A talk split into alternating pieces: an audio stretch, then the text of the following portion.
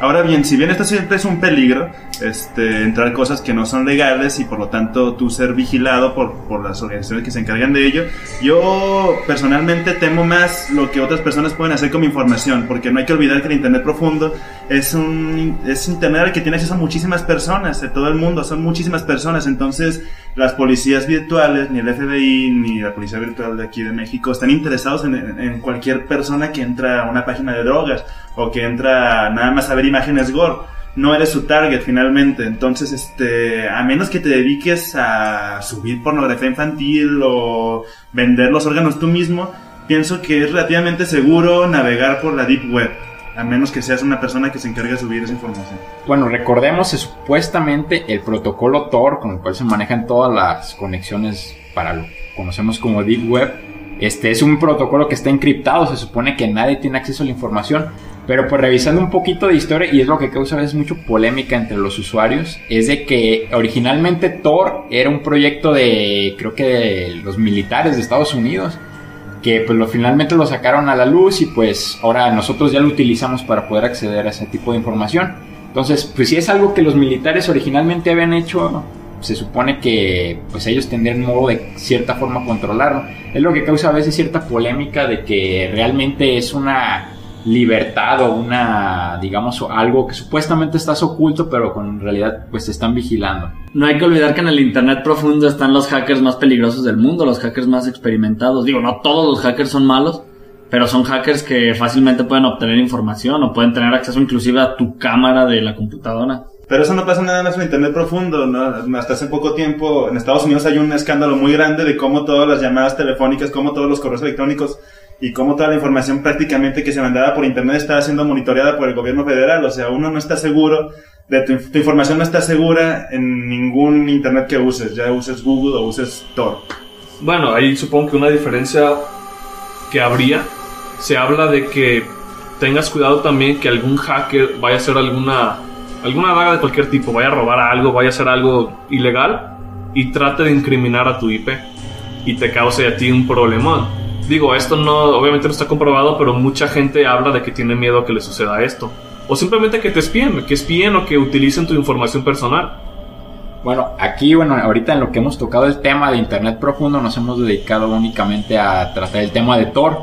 Pero Internets profundos, pues hay diferentes tipos, este, que utilizan diferentes protocolos para acceder a información. Hay uno en especial que no recuerdo cómo se llama, que lo que hace es de que tú mantienes en cierta parte, digamos, ese Internet, tú le dices a, bueno, o tú, digamos que donas cierta parte de tu disco duro a almacenar información encriptada obviamente que tú no puedes acceder, pero si alguien la quiere consultar, pues él sí puede entrar a tu computadora. Y pues creo que se dio un caso, la verdad no recuerdo cuándo, pero sí de un tipo de que a la hora de que le estuvieron checando su computadora o algo así, encontraron información que era, creo que era pornografía o algo así, que estaba encriptada, pero él sin saber, él nada más accedió a almacenarla porque así funciona ese protocolo. Entonces no la donas como tal, te, te lo roban esa porción de tu disco duro. No, no, te lo roban. Es así como se mantiene ese tipo de vale, protocolos vale. de internet. Digamos, Donas tu disco duro, pero tú no sabes que para qué lo están Es como si usando. rentas tu cuarto, donas tu cuarto a cualquier persona que vaya ahí y a lo mejor esa persona va y asesina a alguien en ese cuarto y tú Y nunca tú no te das sabes. cuenta.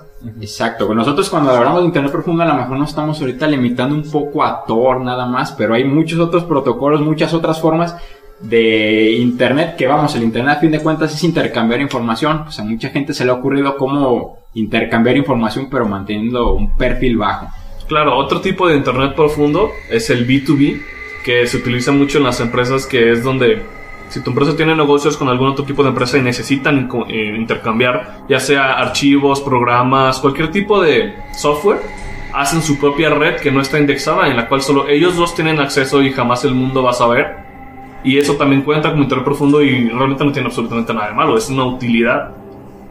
Entonces, ahorita que están mencionando los tipos de Internet profundo, todo lo que estamos hablando ahorita lo denominan o lo clasifican como el Internet profundo de cuarto nivel. Pero existe un quinto nivel, el nivel más profundo del Internet, ¿cierto? Eh, sí existe un quinto nivel, este, del cual, retomando la analogía que, hacía respecto al mar, también se le conoce como Marianas Web, en referencia a la ya mencionada fosa de las Marianas, donde la poca información que se sabe viene de los limitados testimonios de personas que han podido acceder. Eh, no he tenido la experiencia de haber entrado y realmente no hay ninguna información concreta, específica o quizá comprobable de lo que se puede encontrar ahí, a menos de que pues tú lo hayas hecho.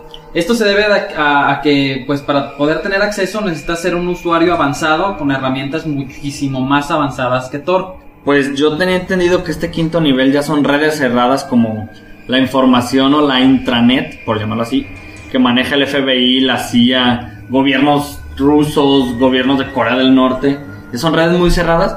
Y también sé que muy pocas personas, decenas yo creo que de personas han podido ingresar ahí y dicen que todos los que han llegado al quinto nivel, todos los han agarrado y todos los han condenado. El hecho de, de, eh, lo que comentaban de que, bueno, a menos de que no seas alguien que suba cosas ilegales, eh, no te podía pasar nada. Sí, a lo mejor eso aplica hasta el cuarto nivel. El quinto nivel es donde se mueven los archivos importantes de, de muchos gobiernos poderosos del mundo. Entonces, el solo hecho de entrar ahí es como, es como meter, meterte a una, a una zona restringida. Estás pasando a un lugar donde no debes de pasar. Bueno, ahorita que estaba retomando eso de los niveles, este, yo sinceramente no, este, no estoy muy de acuerdo con la división así del internet profundo, del internet en general, y que lo dividamos por niveles. Podemos hacer una división así a grandes rasgos, no sé ustedes. Primero, el internet al que todos podemos acceder a cualquier información a la que nosotros queramos, que en cualquier buscador normal. Y el otro, digamos que la parte un poco más oculta es donde ya necesitas instalar algo, digamos, o ya utilizar un protocolo en especial para accesar. No sé qué opinen ustedes. Entonces solo internet superficial, internet profundo y punto. Exacto.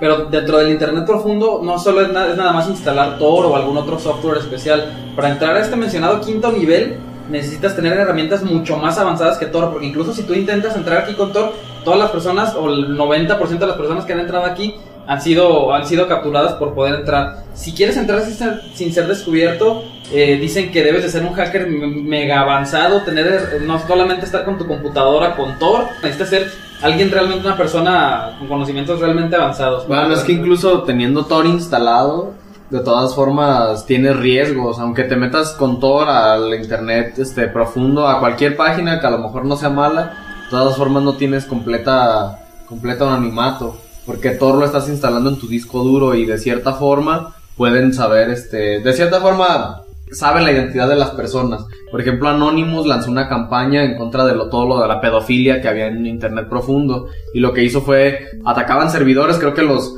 no sé si alguien de ustedes sepa cómo lo hacen, pero tumbaban servidores que contenían pedofilia.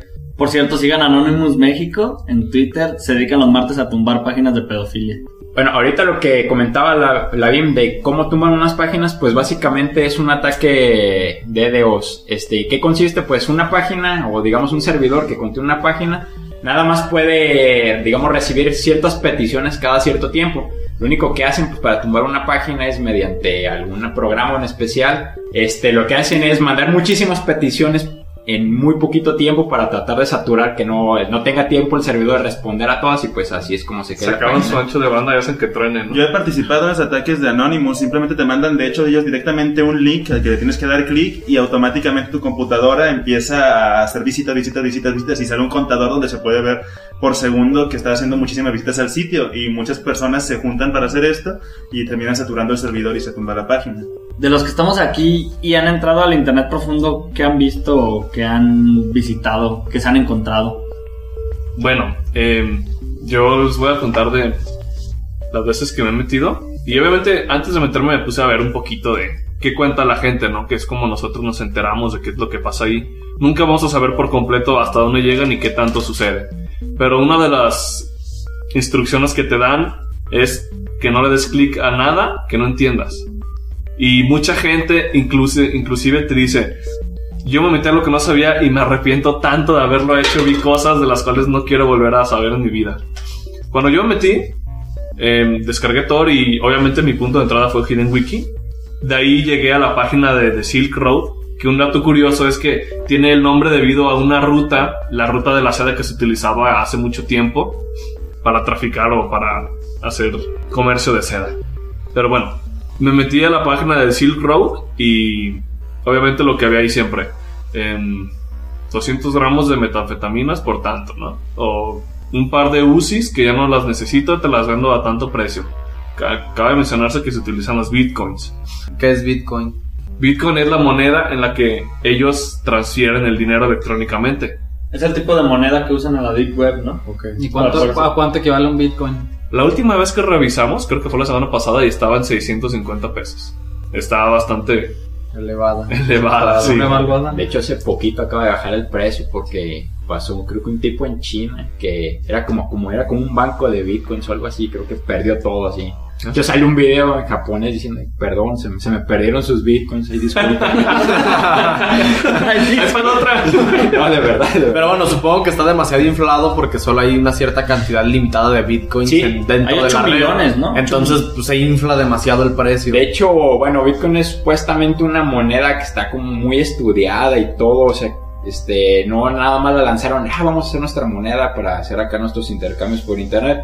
Supuestamente sí tiene todo un estudio económico basado en modelos y todo eso para, pues, la verdad yo no sé, yo no soy De economista. hecho, se utiliza en la web superficial, ¿no? O sea, es algo, es un proyecto serio, pues. Sí, sí, sí, es algo muy en serio. Y y de hecho, incluso la otra vez me tocó ver una foto de una pizzería que ya ofrecen pagos en Bitcoin. Pero, pues, principalmente, digo, es una moneda que se utiliza. De hecho, en PayPal, no sé si ya lo implementó o lo piensa implementar. Bueno, Volviendo al tema de, Volviendo al la tema. De la Silk Road. Sí, y también cabe mencionar que es lentísimo, ¿no? Yo me metí obviamente en un lugar que no era mi casa, donde había muchas computadoras. Y me metí en una página donde decían que hacían experimentos con personas. Pero la verdad no tuve la paciencia de quedarme a ver las imágenes que había porque así le daba clic a una y no, jamás abría. Empezaba a abrir poquito y abría a la velocidad como cuando tenemos el internet por teléfono.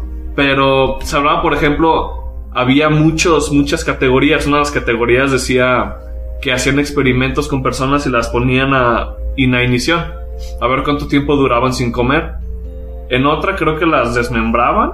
Y en otra también, porque con- en la de... Bueno, había una donde decía temperaturas extremas. Supongo que los quemaban y los congelaban, no sé.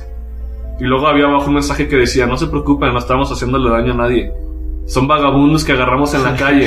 Está Ah, bien. bueno. Ah, bueno. También la otra página en la que metí fue la de un asesino. Y así súper seria la página. Era un fondo. Bueno, aparte, la mayoría del internet profundo no tiene muchas imágenes. Supongo que ha de tener que ver con el hecho de que está bien lento y que a lo mejor no es el, no es el fin, pues. Era una página negra con así un texto, creo que eran letras amarillas, donde te decía que él podía matar a cualquier persona. Yo creo que estaba en Europa porque si matabas a alguien en Europa no te cobraba viáticos. Creo que el señor este cobraba 2000 bitcoins, pero no estoy seguro. Y también te decía que su única regla era que la persona que ibas a matar tuviera más de 16 años.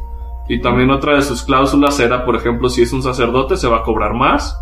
Si es un político también se va a cobrar más. Y si quieres que mate a tu, a tu pareja para cobrar tu seguro, el seguro de vida de esa persona te iba, se iba a llevar una parte proporcional dependiendo del seguro. Creo que eso es a todo lo que yo me metí.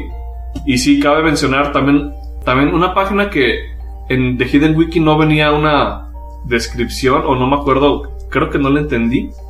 Y empezó a abrir, ¿no? Que empieza, empiezan a abrir por arriba, así como por bloques la página. Y lo primero que se empezó a ver es un dibujo en anime de un sacerdote y un niño haciéndole un oral. Entonces rapidísimo me salí, ya no quise ver más. Y Entonces, eso es por lo que dicen que no des clic a nada que, Que no, no sé, que no entiendas. Sí, exactamente. Y no vaya a ser que descargues algo que tenga un virus, pero mucha gente, muchísima gente hace hincapié en que se arrepiente de haber dado clic a cosas que no sabía. Yo he entrado también a la- al internet profundo. Lo que yo he visto, creo que no he ido demasiado abajo. O sea, hablando en términos de niveles, me imagino que he estado en lo más superficial del internet profundo. Lo que he visto es este, es muy usual, de hecho, ver eh, una especie de directorio de páginas de Facebook de muchachas que suben fotos a su Facebook, este, desnudas, encueradas. Y ellos te pasan el dato, te dicen el nombre de la muchacha, de qué país es, hasta te puedes enterar de sus contraseñas y todo, y suben toda la galería de fotografías de estas muchachas, ¿no? Para que tengan cuidado con lo que suben incluso a Facebook, porque eso abunda, este, de hecho es de los más visitados por el morbo, lo que sea. Mm, Hay infinidad de fotografías de gente íntimas, ¿no?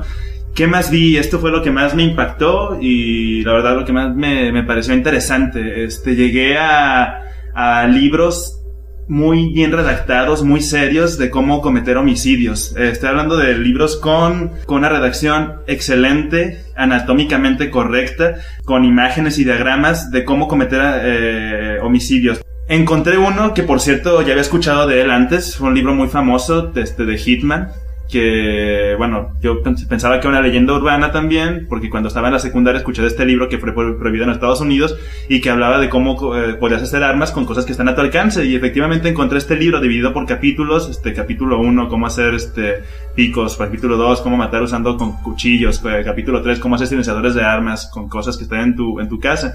Y sí viene muy gráficamente todos los procedimientos para hacerlo, dónde tienes que poner tus brazos, qué parte del cuerpo tienes que tocar. De hecho, venían diagramas anatómico- anatómicos completos donde estaban los puntos más sensibles del cuerpo humano, cómo infligir dolor en la otra persona, cómo hacer que la persona nada más sufra sin que la mates, etcétera. Pero vaya, este asusta los detalles que, que ofrecía esta página. También encontré, cuando entré, este, recetas para hacer venenos. De hecho, me gustó mucho que encontré la receta de la ricina de Walter White. Si ustedes son fan de Breaking Bad, viene exactamente cómo hacer la ricina de Walter White con las especificaciones de cuánto tardas en matar a la persona, que es prácticamente indetectable, etcétera. Y lo interesante es que esto está al alcance de muchas personas, ¿no? Entonces uno se puede dar cuenta de que, vaya, sí es peligroso, eh, porque si puedes matar a alguien ahí puedes encontrar la manera de hacerlo con muchas probabilidades de éxito, ¿no? Y eso es arriesgado en cierto momento. Hay también videos que no podemos decir que son reales, pero hay muchos videos interesantes o audios como de rusos hablando con gente en la luna o gente en otros planetas, ¿no? Sí, ese estaba muy, muy... Ese salió, de hecho lo subieron a YouTube un chavo que dice que tiene un amigo que estaba metido en el internet profundo. Obviamente que no sabemos si es real o no, entraría dentro de las teorías de conspiración, pero son dos chavos que están hablando en ruso y por, por creo que es por radio. Y le dice el otro, no, sí, es que yo estoy aquí en, en una colonia en Marte, o en la Luna, no me acuerdo.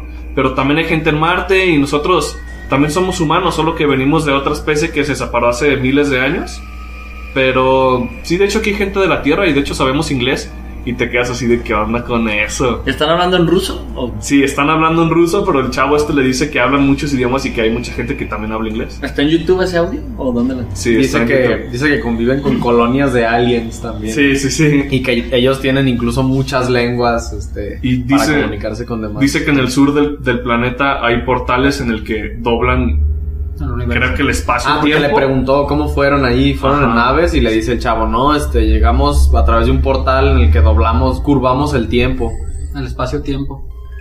Sí, pues, quién sabe, ¿no? Pero es interesante porque... Que suena descabellado, pero bueno, siendo de mente abierta, la verdad es que no, no tenemos idea de todo lo que se ha logrado y que, que intereses políticos o de cualquier tipo no quiere que la gente sepa. O sea, hay información de la que no conocemos simplemente, quién sabe qué se haya podido lograr. Una de las cosas también, bueno, que me, to- me ha tocado a mí ver ahí por la D-Web son supuestamente planos y, sí, este, diagramas de experimentos de Tesla. Ustedes, bueno, han escuchado de Nikola Tesla. Un científico que estuvo bastante avanzado para su tiempo, en el que supuestamente uno de sus inventos, él pretendía construir una torre que a fin de cuentas por intereses políticos o monetarios no se, no se construyó. Se quedó a medias, creo. Ajá, se quedó a medias y en esa torre él lo que pretendía era como un tipo de generador a través de la atmósfera, transmitir así como energía, li- así limpia y libre a todo el mundo. Que supuestamente los diagramas están ahí ocultos en la Deep Web en algún lugar, pero pues nunca salieron a la luz por intereses políticos. Bueno, también otra cosa un poquito más oscura al respecto del Internet profundo, y esto lo vi en un, en un video de un videoblogger que se hace llamar Dross. Te cuenta de muchas cosas, ¿no? Por una que se me quedó mucho es de un video que se supone que se llegó a filtrar por un tiempo del Internet profundo al Internet superficial, que obviamente ya no está disponible y que si tú lo buscas vas a estar en una watchlist de las que hablamos hace rato. Eh, es un video que habla se trata de una chava, una niña que es un video snuff de una, de una niña de 7 años que la asesinan y la violan, pero de una manera así espantosa. La mutilan y muchas personas la violan y te da una...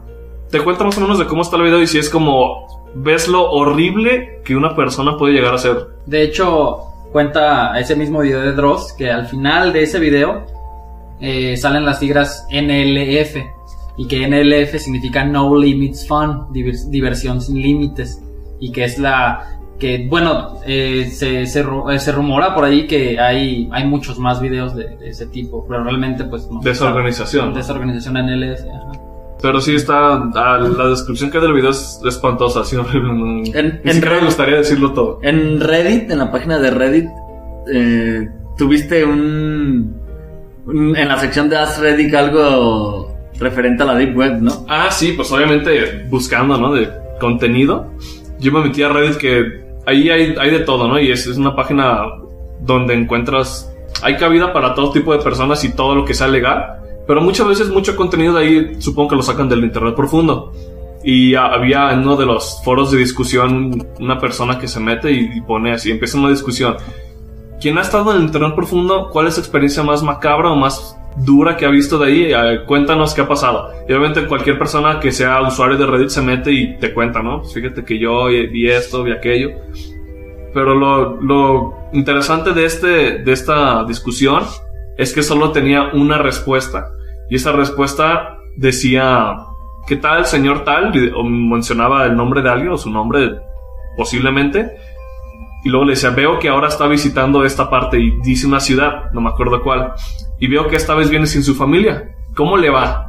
Y ya nadie más comentó, entonces te quedas como con la duda o con el miedo de a lo mejor alguien lo está siguiendo, a lo mejor alguien lo está amedrentando, ¿sabe dónde está? E igual entonces te la piensas más en andar navegando por sitios que a lo mejor no deberías. Bueno, aquí termina este primer episodio de Vario Bros. Pueden encontrarnos en rtyhg3wv83z.onion en el internet profundo. No se crean. Pastillo, ¿puedes decirnos dónde pueden encontrarnos en las redes sociales? Por supuesto. Facebook.com, diagonal MX, y nuestro Twitter, arroba variobros. Gracias. Si les gustó este podcast, compártanlo y esperen los siguientes episodios.